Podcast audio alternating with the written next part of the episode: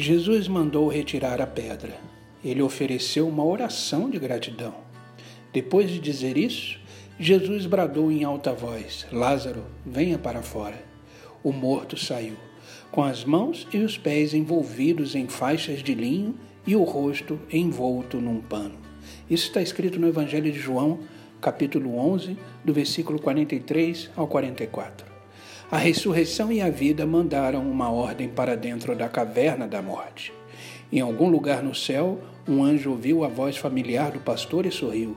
Em algum lugar do inferno, o um anjo caído murmurou: Agora não. E Lázaro? Bom, eu acho que ele não queria voltar para a terra, mas quando Jesus dá a ordem, seus discípulos obedecem. Não perca a mensagem desse milagre, meu amigo. Você nunca está só. Jesus nos encontra até nos cemitérios da vida. Sempre podemos contar com a presença de Deus. Pense nisso. Que Deus te abençoe.